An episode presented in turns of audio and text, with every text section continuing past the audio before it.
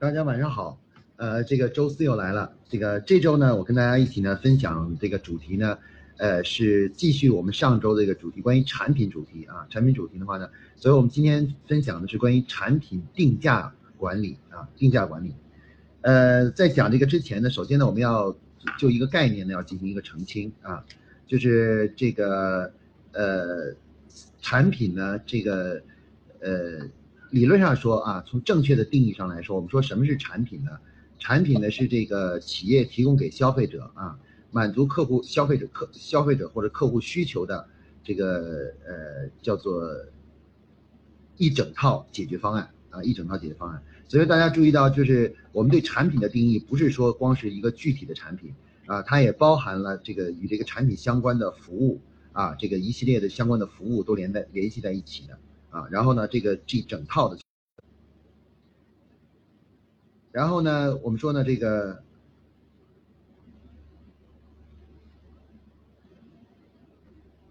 然后我们说呢，这个，呃，这就是对产品的定义。所以说，我们说产品定价呢，不光是简单的对具体的产品进行定价，还包含了自己所提供的服务啊。比如星巴克的这个一杯咖啡的话，它这个定价不是光只定这个咖啡本质的本身的价格。还包含了它所配套的相关的服务，还有这个提供的场地等，这一是一是一个整体的一整套解决方案的这种定价啊。这是首先我们把这个定义呢定清楚，就是产品是一整套解决方案啊，针对某个问题的一整套解决方案。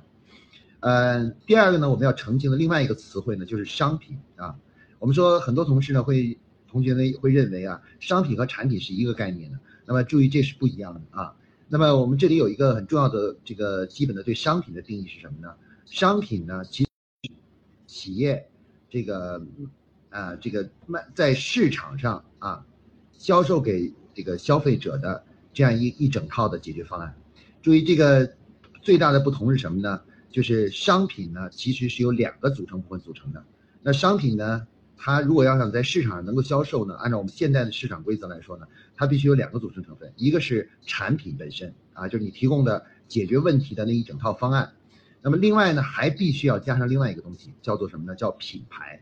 啊，叫品牌，因为不管怎么说，不管你这个工这个产品有没有品牌，其实呢，这个基本上来说呢，呃，这个都是要有一个商标的啊，商标的，只不过这个商标是否具有品牌价值呢，我们就不说了啊，这有的。公司呢就能有品牌价值，有的就没有品牌价值。那么事实上，我们说的这个定价本身呢，因为它是一个市场概念，所以说基本定价呢主要是指的是商品的定价，而不是产品的定价。那其实没有定价，它只有一个成本，啊，就是这个产品制造的成本。那么只有商品才具有定价啊，才是才具有这个定价的呃原呃需需求。那么商品的价格等于什么呢？注注意，这里我们刚才。强调过了，商品是等于产品加上品牌，所以事实上呢，正确的首先说正确的一个商品价格，就是被消费者能够接受的一个正确的商品价格，是等于产品的这个基本的这个呃，我们说这个成本价格啊，就是成本，加上什么呢？加上这个就是品牌带来的增值，啊，品牌带来增值。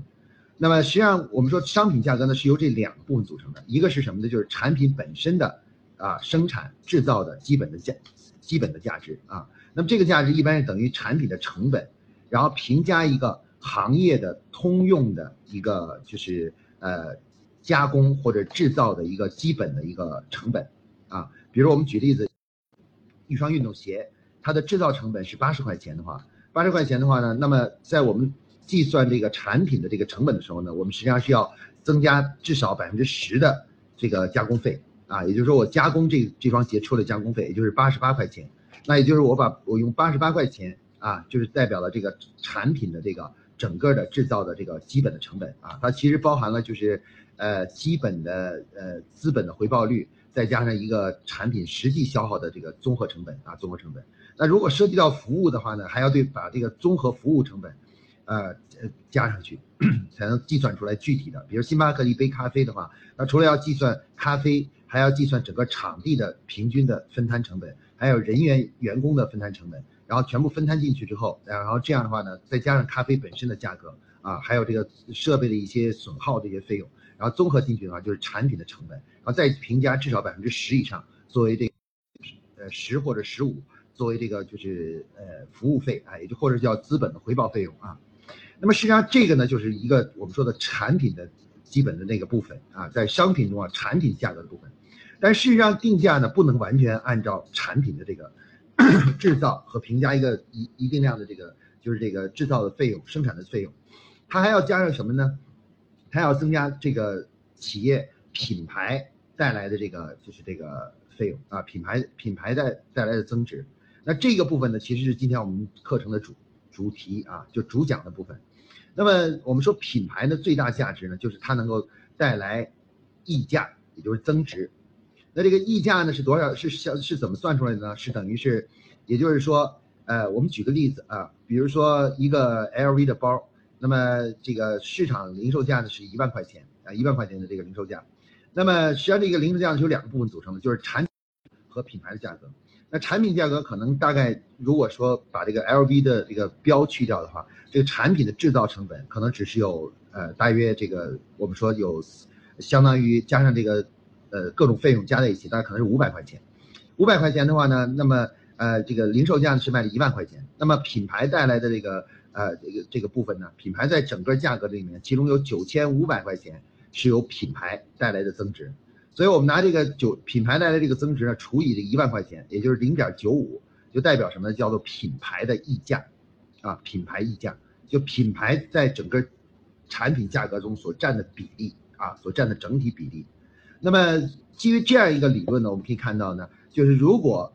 呃，这个是一事实上一个商品价格应该定到多少合理呢？实际上是跟你品牌本身具有的品牌溢价是有相关性的，啊，那么一般来说呢，呃。我们说呢，品牌的这个溢价呢是由品牌定位来决定的，一般是由品牌定位来决定的。那在在品牌定位中呢，一般呢这个价位呢大概是我们定成五档价位，就是奢侈是最高档，奢侈是最最高的，像 LV 啊这些都是属于奢侈的型的。然后第二呢是高档，高档的例如像奔驰啊、宝马，它就是属于高档啊高档定位。然后呢，第三位第三个等阶呢就是中档。中档呢，大概就是什么呢？就是呃，像那个别，比如说我们说的别克、丰田啊，这这种定位就属于中档啊，中档。然后呢，再下一档次呢，我们称为叫大众啊，大众呢，比如说像这个伊兰特啊，像这个就是奇瑞啊啊，这个就属于是叫中档，呃，这个叫大众档，大众档次。然后呢，最低档的呢，我们不叫这个呃低档，叫做什么呢？叫做呃基本品质。所谓基本品质呢，就是说具有一个产品最最最基本的功能，但是没有什么太多额外的了。双核呀这样的汽车，那基本上它就是具有一个最基本的功能，但是没有什么太多的扩张的功能了。那么这三种定位呢，其实瞄准了不同的类型的消费者啊，不同类型的消费者。那么这个呢，其实我们说这个，所以说这个价格本身啊，不是根据产品本身的这个成本是定不出来的，它一定要根据什么呢？一定要结合这个就是。啊，自己的品牌定位来最后定出这个商品最终的价值。那么这个商品的这个定价呢，我们可以看到呢，就是这个呃，刚才说的四五个档次，大家可能会问一下，说这个五个档次怎么区别它呢？怎么把它区别区分开呢？啊，是这样的。那么我们说呢，一般奢侈的奢侈品的这个这个定位呢，这个档次呢，它的品牌溢价呢，大概是百分之九十以上，也就是百分之九十到九十九。啊，这个最高是九十九点九九九九九，给很多九，但不能是百分之一百啊。百分之一百的意思就是说，就等于没有产品了，纯的是这个什么了？纯的是这个叫啊，就是品牌不可能的啊。但是一般的都是百分之九十以上，也就是说，整个你买一个这个商品，这个这个价格中啊，百分之九十以上 都是品牌本带来的，而不是说那个产品本身值那么多钱。啊，例如像那个刚才我们说 LV 包啊，各种各样的奢侈品的包啊，包括这个呃，比如说奢侈型的汽车，像这种宾利啊什么之类的，那宾利卖可能卖八百万，那实际上这个车本身无论是怎么样，它的造价可能都不不会超过它的百分之这个八百万的百分之啊十，也就是只有八十万就肯定能把那辆车做出来啊做出来，但是呢，就是说呃这个它的零售价呢就会超过啊八比如八百万，那么这就说明它的品牌溢价呢就是在溢价率呢有九十以上。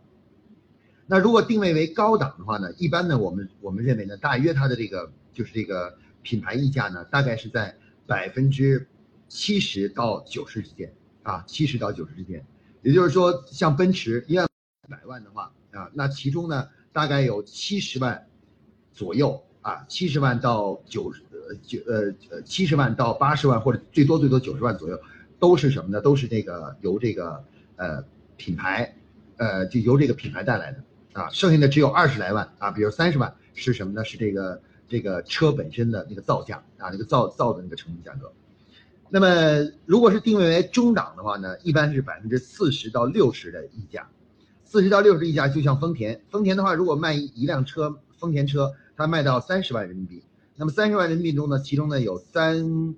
呃三五一十五，大概有一半的费费用啊，其实实际上是品牌带来的，那剩下的一半的十五万呢，可能就是这个车本身的造价啊，这个造价。那么如果要是定位为大众品质呢，这个品牌溢价呢就只有百分之十到这个百分之呃三的这个这个这个溢价了，这个价位了。也就是说，呃，如果像一辆伊兰特的这个汽车卖十二万块钱的话，那大概呢是有百分之，呃，有一万多块一万多块钱，或者是两万多块钱是品牌带来的，绝大多数都是用来车的本身那个造价了啊，造价了。那到了昌河这个等级的这种基本品质的话呢，它这个品牌溢价率呢，大概就降到了十以下了，也就是零到十，有的是甚至要基本上没有溢价，就是没有这个。品牌溢价就是几乎等于零，有的呢可能有百分之一啊、二啊、三啊、五啊这样的溢价。那如果他卖一辆，比如说三万块钱一辆车的话，实际上它只有百分之，啊，我们假设为百分之五的溢价的话，大概大概就是，呃，大约就是一千，呃，十分十，呃，大概一千五百块钱啊，一千五百块钱是它的这个品牌带来溢价，有可能是没有的啊，有可能是没有的。呃，我们可以看到呢，这个呢就是品牌定呃商品定价思想的一个很重要的一个理论。这个理论呢说明，呃，商品的价格呢实际上是由品牌的溢价加上产品的成本来来确定的啊，产产品的基本成本。那么这个其中呢创其实创造利润呢最容易创造利润就是什么呢？就是就是品牌啊品牌溢价。那么这样的话呢，其实就告诉我们一个问题，就是什么呢？就是说产品商品的定价其实已经跟品牌定位是有关了啊。但所以说我们每个公司呢在哎，这个做营销之前为什么要都要进行品牌定位呢？其实品牌定位中有一个很重要的一点，就是确定你的目标客户群，确定了以后呢，要确定你的销，你这个档价位就档次是奢侈的呢，高档的、中档的、低档的呢，还是这个就是呃大众品质还是基本基本品质的？哎，我们要把这个这个基本定位先定下来，因为定位呢，它是实际上是一个呃品牌溢价的一种标志，就是说你这个品牌能定位溢价定在。啊，什么什么层面啊？你定的溢价定在多少？举一个，我们现在呃，这个一个同学啊，像这个我们现在这个毕总这个图雅香水啊，比如说这个图雅香水的一瓶图雅香水的话，假如我们定为高档的话，那就代表这个图雅香水中呢有这个品牌的溢价呢要超过呃大约就是要在七十到九十之间。假如我们定为百分之八，定为八十啊，八十，那八十的话呢，那如果说这个呃。我们生产这一瓶香水的成本是，比如说是包括外包装加上这个里面的东西，然后加上中和中间的代理和经销的这个综合的费用的话，哎，我们如果发现它是这个，比如说是呃，假如说是呃三十块钱啊，假如或者是四十块钱啊，四十块钱要作为这个整体的综合性成本的，那有四十块钱，那么这四十块钱呃以外的啊以外要定多少价格呢？哎，那很简单了。如果我们定位为是百分之八十的溢价率的话，我们就拿这四十块钱，啊，除以这个零点一减去零点八，产品的一个占比就零点二。那四十块钱除以零点二就乘以五。那于是呢，我们的市场零售价呢，这个基基础价格呢就定在呃两百块钱，啊，就两百块钱一瓶儿这个香水。这样的话就符合了我们的品牌定位，而且的话呢，也这个呃让我们有足够的利润，而且是和我们的定位是保持一致的啊。那我们可以看到呢，其实呢，这个产品的定价呢是跟一个企业产品上所附加那个品牌的定位有着直接的关关联关联性的啊关联性的。那么这个呃，我们呢刚才呢这个在讲的时候可以看到呢，如果你的品牌定位不清晰的话，那么整个这个价位呢就会出现了很大的问题。而且在整个管理的过程中，我们对产品价格管理的时候呢，我们就会变成了为了销售而去调价格，会管理价格。而不是在为了品牌而去管理价格啊。事实上呢，我们在做营销的时候呢，是这样的，就是呃，产品的价格呢，其实这个呃呃生产不是生产的规模的变大，原材料成本的降低的话呢，其实呃一个新产品上市初期的这个成本啊，和这个后来大规模生产以后的成本会发生下降。那么下降以后呢，就它就可以带来什么呢？带来这个就是呃，在这个品牌溢价不变的前提下，带来这个商品总价格的下降啊。比如说我们有一个产品，它原原本的定价为是一个高档的产品啊，它的零售价为比如说是一千块钱。那一千块钱的话呢，其中呢可能有百分之八十呢都是品牌溢价，然后制造成本呢是两百块钱啊，是两百块钱。但是呢，这个随着技术的不断的发展呢，这个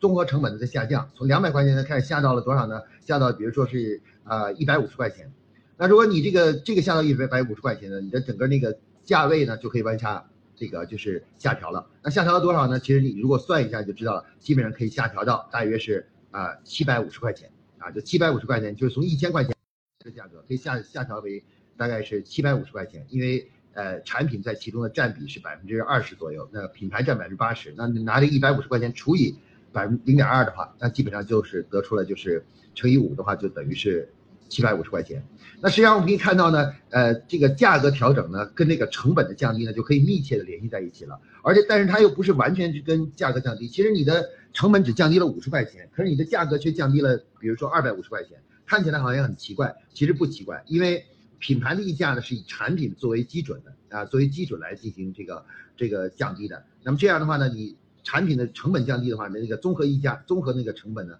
综合的价格呢，就是商品价格就会下降啊。所以总的来说，大家可以看到呢就是，整个的这个价格管理呢，呃，其实一定要注重从品牌层面来进行管理啊。刚才呢，我们注意到呢，就是我们在谈这个定价的时候呢，呃，谈了这个五个不同的就品牌定位的时候，提到了什么呢？提到了都是一个范围。大家注意到，它提的是一个范围。就是九，比如说奢侈的是九十到九十九，然后呢，可能是呃高档的是七十到八十九啊，八十九。为什么给大家一个范围呢，而不是固固定的一个值呢？啊，这个注意，这是一个非常有意思的问题啊。实际上这个范围呢，它实际上就是呃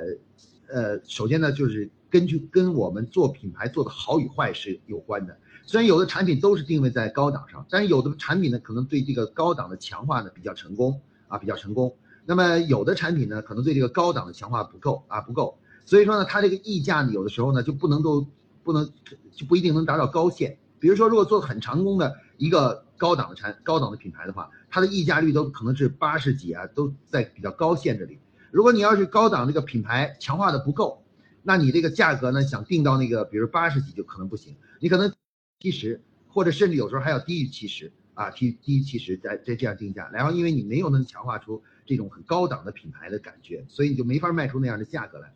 因此呢，我们可以看到呢，就是这个呃品牌这个做的好与坏呢，它实际上跟你的价格是有直接的关系的。品牌往往做的越好的话呢，就是强化的越好，定位越清晰啊，强化的越好呢，定价呢产品品牌溢价就会越高。这样的话，定价呢相对来讲就会比较高一些啊，高一些啊。比如说我们举个例子，像我们现在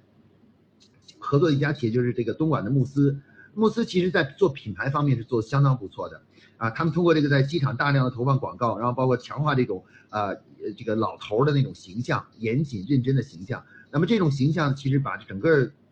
品牌的品牌定位就拉上去了。所以事实上他们的床垫本身的话呢，可能是一个床垫，比如说卖两万块钱来讲，他们大概可能会有将近百分之七十到八十的啊，这个就是这个呃这个都是，也就是两万块钱中大概有二八可能一万六千块钱其实是品牌带来的。实际上，真正计算那个单个床垫的弹簧啊、布料啊，还有制造成本，可能是不到这个，就是大概也就是可能几呃几千块钱，就四千三四千块钱啊，三千块钱。那么同样，我们比如说广州的，比如说像呃有一个品牌叫穗宝，那穗宝呢，其实它生产一个床垫，他可能会认为，他说其实我这个床垫从质量上跟那个呃这个什么就是呃慕斯差不多，可是我只卖三千多块钱，知道吧？那应该买我的。但是问题是啊，由于它这个品牌做的不行，它品牌溢价太低了，可能只有百分之十左右的品牌溢价。其实产品本身跟那个慕斯呢相差不大，大概可能是就是从制造成本啊、用料上，甚至是可能跟慕斯是一样的，可能质量是差不多的。但是呢，由于没有品牌的这种附加的话，消费者就不接受这个，就呃就是反而会接受那个那个，如果有钱的话，接受那种高档的那种那种那种产品啊。这是一个很奇怪的现象，就是其实说是。是买便宜的东西，但事实上呢，人们不是这样的。人们其实往往会用价格作为衡量一个产品的信用度可靠度啊，包括质量的一种标志啊，包括对呃给客户带来的精神感觉的一种高度。所以说呢，有的时候呢，这个产品定价低呢，并不一定能带来销售的增长啊增长。注意一定要注意这点啊。那事实上来讲，刚才我们讲的一系列的呢，就是关于一如何去基于品牌定位来去进行这个就是商品的定价啊。其中呢，介绍了商品呢是等于产品加上品牌啊。那么品牌在整个商品价格中的占比呢，我们把它称为叫呃叫做呃品牌溢价啊品牌溢价。那么定价的基本方法呢，就是按照刚才我们说的，你先把品牌定位定好，然后定位好了以后呢，先定好自己的档次。然后定完档次以后呢，在这个范围里面啊，就是刚才我我说的那个范围里面去定一个你的溢价率是多少。比如说我这个品牌如果定位在中档，是四到六啊，四十到六十。那四十到六十的话，你就定了，你你说我定在百分之五十的溢价。那百分之五的溢价，现在你出了一个新产品，那怎么样给这个新产品定价呢？很简单，那上市价格啊，一定是这个这个什么，就是这个。呃，比如说是这个这个产品的生产成本是一百块钱啊，一百块钱，整个综合性成本是一百块钱。那一百块钱呢，是因为是百分之五十的溢价，所以说呢，你就基本上翻一倍啊，这也就是零售价呢就就卖到两百块钱啊，两百块钱啊。注意这个就是这个基本定价就是这样来定价的啊。那个，比如如果另外呢，我们还要考虑一个问题呢，就是另外一个问题就是关于促销的问题啊。现在呢，很多商品呢，经常是在各种情况下呢会。搞促销啊，就搞促搞促销，就比较大规模的进行这个促销活动。那促销活动呢，其实呢，从品牌运作的角度来说呢，一般来说，为了维护品牌的这个就是这个呃溢价的话呢，搞促销呢也不能搞的就是太太厉害。度在哪儿呢？啊，我们说这个度在什么地方呢？这个度呢就在这个呃我们说的这个啊，刚才我们说那个范围啊，比如说你定位在中档啊，刚才我们说的是中档。那么，假如你是一个一百块钱的产这个成本的产品，定价呢是两百块钱的，呃，这个标准标准定价。那么这时候你要搞促销了，那这个促销打折打到多少是底线呢？就不能低于多少呢？哎，注意啊，这里要注意，就是如果你要想维护品牌的高档形象的话，那么假如你原来定的是百分之五十的这个这个溢价的话啊，百分之五十的溢价的话，那那么就是说是两百块钱的这个零售价，那么你打折呢？最低最低呢，也要保证了品牌在其中呢占有百分之四十，因为四十是高档的底线，就是如果你跳出这根线去的话，消费者就会影响消费者对这个产品的档次的认识，就你这个档次到底属于什么档次的。所以说，一般打折来说不能低于那个档位的那个定位那个档位的那个底线啊。比如像刚才我们举这个例子，那两百块钱的话呢，你要是变成是百分之四十的。就是这个品牌溢价的话呢，那刚才就是我们要拿一百块钱除以零点六啊，大家可以算一下这个数字啊，这个大概是，呃，六分之一千六除以六啊，大概就是一百六十多块钱啊。如果你要打折的话，应该是最多最低最低降价两百块钱产品只能降到一百六十七块钱啊，就是一百六十七块钱或一百六十八块钱，就是就作为你的底线了。因为如果你要再降的话啊，就刚才我们说这个图雅香水就是这样的。如果图雅香水准备打折促销的话，那它一定要保证它最低最大的降降价范围也就降到一百六十八块钱，就不能再降了。因为再降的话呢，这个档消费者对这个品牌的档次理解就出问题了，啊，这个档次就出问题了，他就觉得你这个档次可能是不对的啊，有问题了啊，有问题了。所以说呢，我们说这个呃，我们说这个档次呢，其实不是跟一个商品的关的，它是跟什么有关呢？它是跟这个这个商品的这个。呃，相对于整个行业的一个基本的一个就是呃一个这个这个商业环境啊有关的啊。刚才我们说的这个具体多少钱其实呃不一定啊。比如像一个高档的这刚才我说一个像汽车香水来说，高档的香水来说就已经是两百多块钱算高档的了。可是要到人体香水的话，可能是要到呃一一千块钱以上才两千块钱以上才算高档的香水啊。那我们可以看到这个是它是不同的啊，是不一样的啊。呃，刚才我们讲这个定价呢，我不知道大家对这个逻辑的理解是怎么样的。但是总的来说，它这个逻辑的，它这个逻辑呢，我们称为叫做品牌管，在品牌以品牌指导下的这个叫做呃产商品定价啊，商品定价不是纯的成本式的，呃，我们说的叫品牌定价或者是呃商品定价啊。我们过去很多企业定价呢，就是属于成本式定价啊，成本利润式定价，为生产成本多少？我要一一个东西，我大概要获得多少利润？然后呢，我就把那个价格定在多少？然后我就让希望消费者接受我这个。结果呢，发现呢，到了上了市以后呢，消费者不不买账，不。买账怎么办呢？就只好不断的降低降低这个产品的价格啊，降低这个啊产产品的综合价格啊，把这价格降低，然后降低了以后的话，就发现整个嗯不仅有的时候呢利润不仅赚不到，甚至有时候还会亏损啊。这一系列的原原因都是什么呢？都是因为我们在考虑价格的时候呢，没有充分考虑到品牌因素啊。品牌因素是整个价格管理中的非常重要的因素。所以说呢，这就是说明了什么呢？我们要想做好一个产品啊，就是要讲做一个做好一个好的产品，一定要注重自己的品牌定位，并且在日常的工作与这个销售和这个呃过程中啊，要这个进行什么呢？进行一呃品牌为导向的这个产品定价啊，把产品定价。这样的话呢，我们就可以做到呢，就是品牌呢不断的这个定位呢越话呢，价格呢也就是越来越为呃消费者所接受啊，消费者的所接受。啊，这个呢就是我们说的这个呃，今天我们讲的这个产品价格管理的这么一个呃呃一个理论啊理论。刚才我们也也讲到了，就是关于调价原则，就是你怎么调价。调价的话，其实第一个就是主要是根据什么呢？这个生产成本的综合降低啊。随着生产的成本降低呢，你虽然这个品牌溢价仍然保持着这个溢价率，但由于由于这个成本降低之后的话呢，所以说呢就基本上的来说呢，就是呃就是。可以考虑呢，就是呃，这个当上市一段时间以后呢，价格呢开开始下浮啊下浮。那么这个在国际公司，比如像苹果公司啊，当它的新一代的手机上上市以后，旧的手机就会下调。为什么会下调呢？因为它的一个规模增长以后啊，综合成本在又在下降啊下降下降以后呢，其实它那个手机会下调。但是呢，你大家可以注意到，就是他说它的下调也是有有底线的啊，就是说啊，基本上不是说可以下调很多的，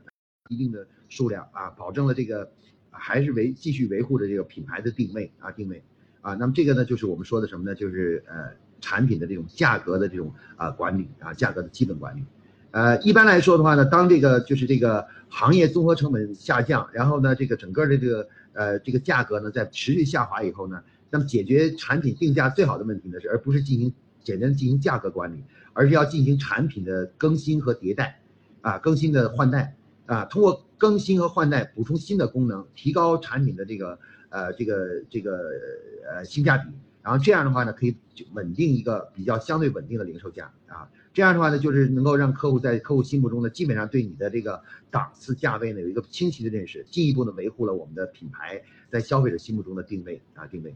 啊，今天我们讲的一个呢，就是关于这个产品定价的这个整个的工作思想啊，理论加上这个方法论，还有这个工作思想啊。时间比较短，我没法给大家讲，呃，把每一个细节都覆盖到。那大家呢，下面呢，在听完之后呢，可以提一下问题啊，提再提一下相关的问题。如果有什么问题的话，待会儿大家我再啊，就这些问题呢，再跟大家进行深入探讨。好，那今天呢，这个我讲这个部分呢，就讲到这儿啊，谢谢大家。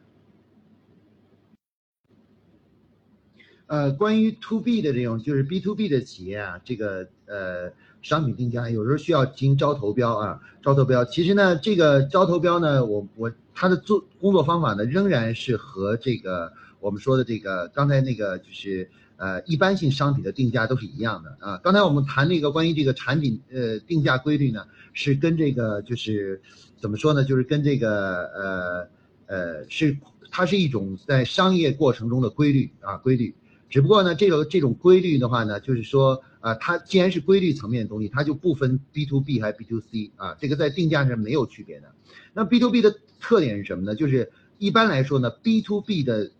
这个品牌溢价呢就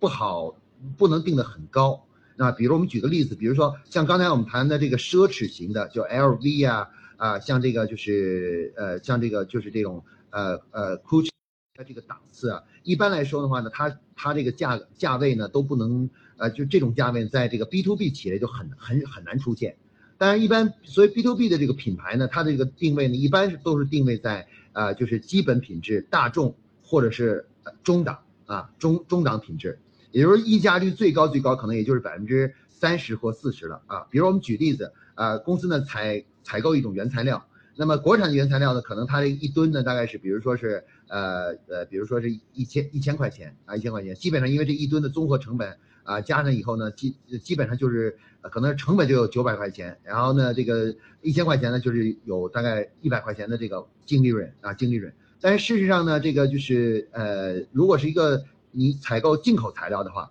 那么进口材料呢，除了那个税税方面的问题的话呢，啊，进口产品呢，可能比如说我们这个这个原材料，比如说是杜邦生产的，那杜邦生产的，杜邦的这个品牌本身，它品牌溢价，它可能就意味着就相当于是中档的啊，中档的，所以它那个它这个原材料中呢，它要附加大约百分之四十到呃四十左右的这个就是品牌带来的价价格上的增长。啊，价格的增长，当然可能质量上比国内的要再稍微好一点点，但是其实成本并没有增高特别多。但是呢，它主要是要增加它的品牌溢价，这就是我们可以看到的，同样是工业呃成本、工业产品的这种采购啊，各种 B to B 的采购的话呢，其实这个呃进口商品的话，就是品牌大公司出产的进口进口型的，就是大或大公司的有品牌型的这种企业所销售出的这个同样的东西，那价格呢会比。我们没有品牌的这个企业所生产出这个成本，呃，价格呢要稍微的那什么一点，就稍微的要贵一点啊。那么我们说呢，刚才谈到这个 B to B 啊，其实 B to B 是一个很复杂的一个概念，因为 B to B 呢它是这样的，我们 B to B 分成两大类，一种 B to B 呢是工业原料的工业原材料是或者生产原料的这个这个销售啊，生产原料是什么意思呢？就是你卖这个东西是那个。B 那个企业里面，它生产过程中要用的一种原料啊，原料，它要没有你这种原料呢，它基本上就没法生产，没法生产。那么这种销售的话呢，这个品牌呢是溢价是最难做的啊，最难做的，因为这个因为双方信息太对等了，所以说就算是你有很好的品牌的话，就品牌这个呃非常好的话，那么客户也是会根据这个产原材料的基本性能来去评价这个价格啊，价格。那所以说呢，这个这部分呢，一般来说，你的品牌定位就不可能定的就太高，可能主要是基本和大众品质这两两档品质，所以根据这两个档位呢来定定这个价格啊，定这个价格。那么另外一个另外一个呢，就是什么呢？就是呃，还有一种 B to B 呢，它是嗯销售的东西呢，不是这个呃这个企业在生产中要用原材料，而是